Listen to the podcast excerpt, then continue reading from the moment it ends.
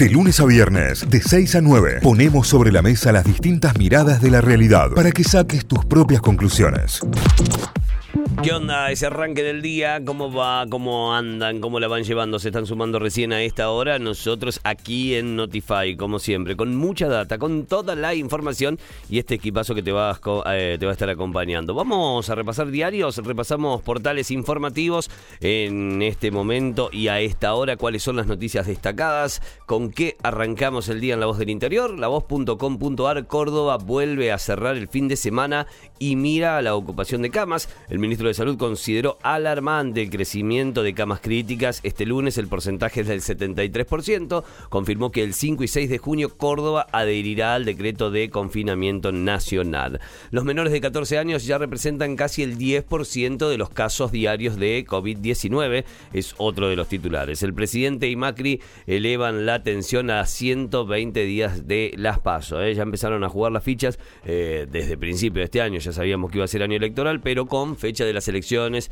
tanto de las PASO como de las generales confirmadas, ya se empieza a jugar de otra manera. La pandemia de los supermercados en Córdoba, 13 meses consecutivos de caídas en las ventas. Con el invierno a la vista, la industria cordobesa atenta al suministro de gas.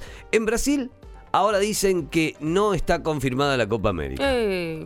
bueno, ayer hubo muchas protestas contra Bolsonaro porque a, raíz del, aviso de la Copa América y demás, y con todas las protestas que ya venían desde la semana pasada, eh, el país se levantó en varias ciudades y hubo varias protestas. Brasil es uno de los países que peor gestión estuvo de la pandemia con Estados Unidos. Con la diferencia que Estados Unidos tiene vacuna para tres veces su población y Brasil, eh, y, tiene muy pocos recursos para poder afrontarlo de esta manera, eh, o sea, de la misma manera que Estados Unidos. ¿no? Comparado con Estados Unidos tiene pocos recursos, comparado con nosotros es Estados Unidos. Claro, claro básicamente. Es, la comparación. Sí. Grauback, no vamos a perseguir a quienes no envíen a sus hijos a las escuelas, respondiendo también al mensaje de padres y familias que protestaron ayer pidiendo la vuelta a la virtualidad de las clases. El dique Los Molinos otra vez ver de algas. Vamos a hacer una investigación y un informe sobre el dique Los Molinos porque lamentablemente, esto me lo decía una bióloga, eh, el dique Los Molinos está elevando el nivel de contaminación de sus aguas a niveles casi como el del San Roque no en cantidad de, de, bacterias, sino en las bacterias que se encuentran.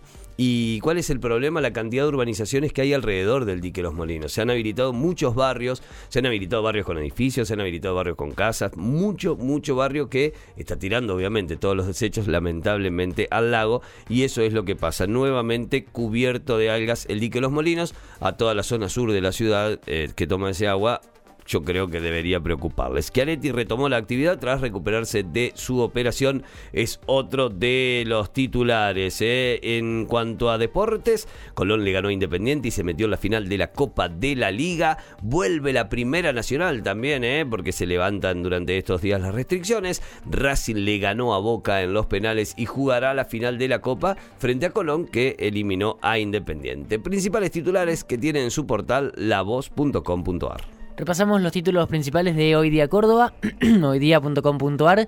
Duros reproches a Córdoba por habilitar la presencialidad escolar. Graubach le respondió al presidente Fernández, somos una provincia responsable. Es el título principal, eh, mientras que el diario ilustra esta nota con una de las protestas en la calle, con, con distintos grupos pidiendo la suspensión de las clases presenciales.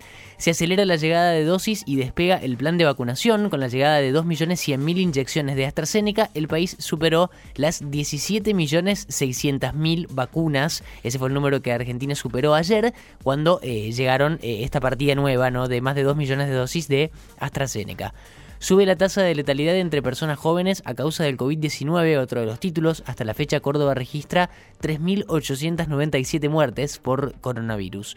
Los gastronómicos, que dicen, califican de insuficiente el apoyo estatal. Los rubros más golpeados por el confinamiento aseguran que la ayuda no les va a alcanzar. Las cámaras empresarias que nuclean a los comerciantes, a los hoteleros y a los gastronómicos calificaron ayer como insuficientes las medidas que acompaña de acompañamiento económico que anunció el gobierno provincial para sostener a los sectores más golpeados, ¿no? Justamente comerciantes, hoteleros y gastronómicos, no hay sector más golpeado que, que estos tres que estamos hablando.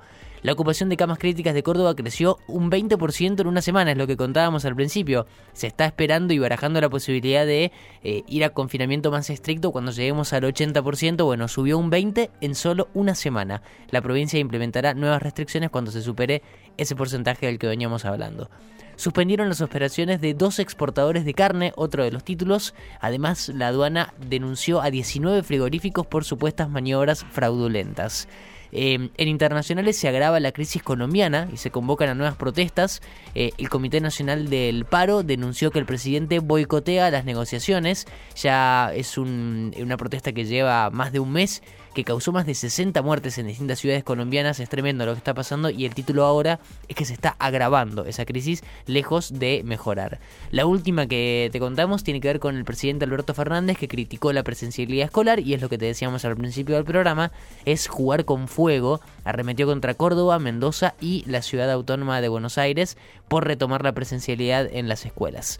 Títulos principales que repasamos a esta hora de Hoy Día Córdoba, hoydía.com.ar. Hacemos un repaso ahora de la nueva mañana, lmdiario.com.ar. Uno de los títulos principales, el gobierno nacional oficializó una suba del 6% en la tarifa del gas. El incremento para usuarios residenciales se aplicará desde junio, de acuerdo a la resolución publicada en el día de ayer en el anexo del boletín oficial. Es uno de los títulos que se destaca en el portal.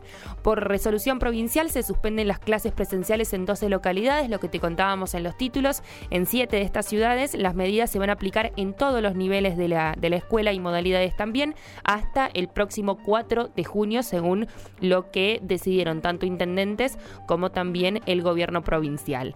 Marcha y caravana en rechazo a la vuelta de las clases presenciales, docentes y familias se movilizaron en el día de ayer para pedir el retorno de la, de la virtualidad y pidieron que la comunidad educativa no sea expuesta a contagios, entre otros de los pedidos obviamente está presente la vacunación para todos los docentes que aún no han podido tener su turno para vacunarse.